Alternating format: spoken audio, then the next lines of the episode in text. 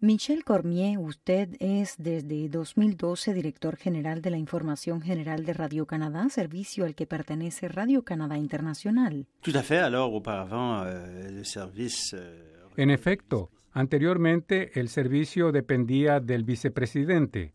Fue normal hacer el cambio en momentos en los que pasamos de una radio en ondas cortas tradicional a un servicio basado principalmente sobre el soporte digital es decir, que había un nexo con el servicio de la información y yo concibo a RCI como parte de una oferta global de información de Radio Canadá. Nosotros tenemos un servicio de televisión para los canadienses, la radio, ahora la web, pero también está la proyección de valores hacia el exterior, que son los valores de Radio Canadá y que Radio Canadá Internacional difunde desde hace 70 años pero que siguen siendo pertinentes. Eso me hace muy orgulloso. ¿Son esos los valores del gobierno actual en Ottawa? Son los valores de la democracia canadiense. Son los valores de la democracia canadiense y del servicio público que es Radio Canadá, que es independiente del gobierno, sea cual sea. Por otra parte, en el universo digital vivimos en el mundo de los medios sociales, en el rumor, de la información no confirmada, donde también hay mucha opinión, y es ahí donde Radio Canadá y por extensión Radio Canadá Internacional encuentran su pertinencia y sus valores, y renueva de alguna manera su función y su misión. Es entonces un servicio que permanece independiente de todos los poderes, pero que sobre todo está inscrito en valores que son los nuestros. Antes de la era de Internet, Radio Canadá Internacional era la única voz de Canadá en el extranjero. Con la llegada de la web podemos escuchar no importa qué radio nacional o local en todo el mundo. Entonces, ¿cuál es en 2015 la justificación de un servicio internacional? Yo pienso que es importante porque es también la rúbrica del país. Y lo vemos claramente en este 70 aniversario. Toda esa gente a la que hemos llegado en el mundo y sobre la que no éramos verdaderamente conscientes.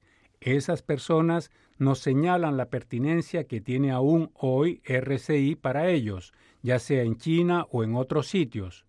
Entonces nos damos cuenta que es pertinente la programación que ofrecemos es única, no hay nada semejante en otras emisoras, comunitarias o comerciales.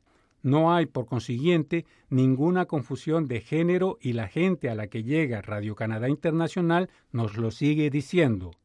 Es seguro que la vocación ha cambiado un poco, en el sentido que la gente viaja mucho, se informa de diversas maneras, pero es ahí donde nos damos cuenta que Radio Canadá Internacional brinda un gran servicio a la gente del exterior que se interesa en Canadá, que está interesada en los valores democráticos, en las nociones de una sociedad civil, del Estado de Derecho, de valores muy importantes. Pero también hay mucha gente aquí, como resultado de la inmigración, que una vez en el país continúa escuchando, consumiendo Radio Canadá Internacional. Entonces, tenemos la impresión de que la misión ahora es doble, no solamente dirigirse a la gente del exterior, sino a la gente que se encuentra aquí, pero que tiene un vínculo con el exterior.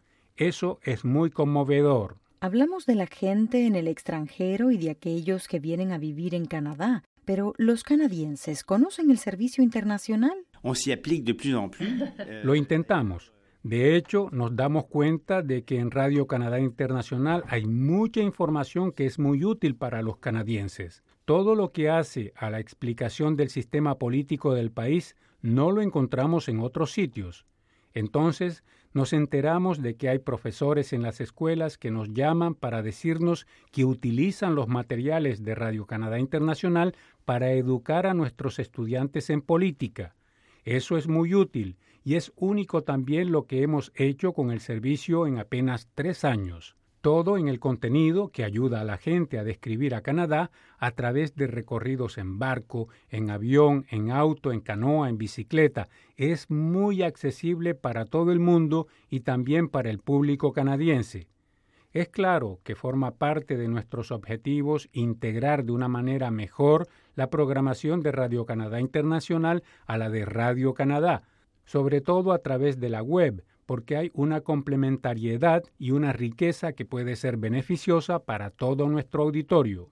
En su opinión, ¿cuál es el futuro de la radiodifusión internacional? Radio Canadá Internacional es una emisora de una potencia mediana, digamos, Radio Francia Internacional es una radio de gran poder como la BBC Internacional, como la Voz de Estados Unidos, pero ¿cuál es el futuro para todas ellas? Yo creo que hay un futuro promisorio.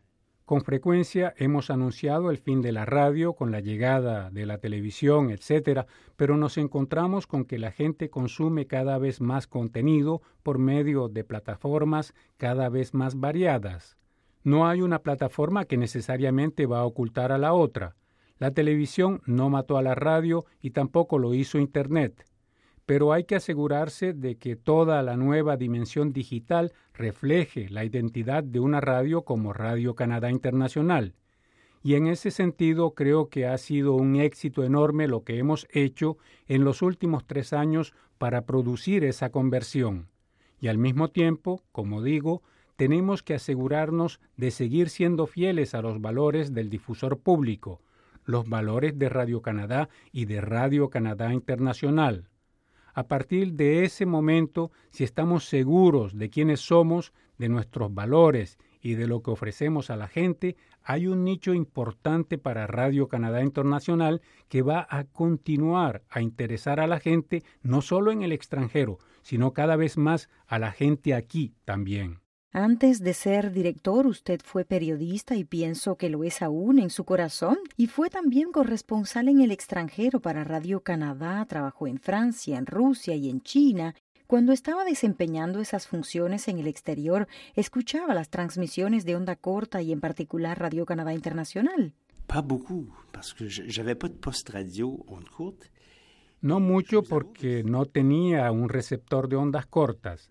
Reconozco que si estuviera en esos sitios ahora, como actualmente son mucho más accesibles por Internet, sería normal escucharlas.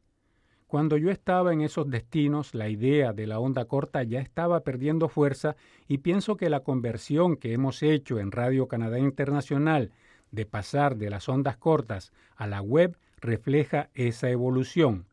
Yo no escuchaba verdaderamente RCI porque no tenía cómo escucharla, pero, al contrario, cuando era joven, usted sabe que yo nací en Nuevo Brunswick, pasaba frecuentemente frente a las inmensas antenas de Radio Canadá en Sackville, por lo que mi primer contacto con las transmisiones de Radio Canadá hacia el extranjero era esa especie de selva de antenas, un poco extrañas y misteriosas, que veíamos cuando pasábamos por la autopista y nos preguntábamos de qué se trataba.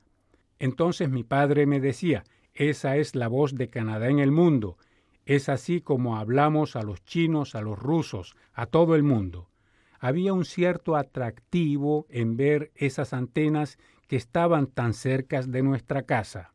Para los nostálgicos de la onda corta, haber trasladado a Radio Canadá a la web fue una muy mala idea, pero usted acaba de decir lo contrario, es decir, es el camino hacia el futuro. Así lo creo, y pienso que de no haber hecho ese giro hacia el mundo digital hubiera sido un error. Es verdad que ha demandado un trabajo enorme de adaptación y yo saludo la generosidad con la que ustedes aceptaron ese cambio. Y lo vemos en las mediciones, como la cifra de visitas del sitio web se duplica cada año, así que creo que fue una buena elección y pienso que llegaremos cada vez a más público en el mundo, porque es evidente que la gente ahora prefiere comprarse una computadora en lugar de una radio de ondas cortas. Muchas gracias, Michel Cormier. Muchas gracias.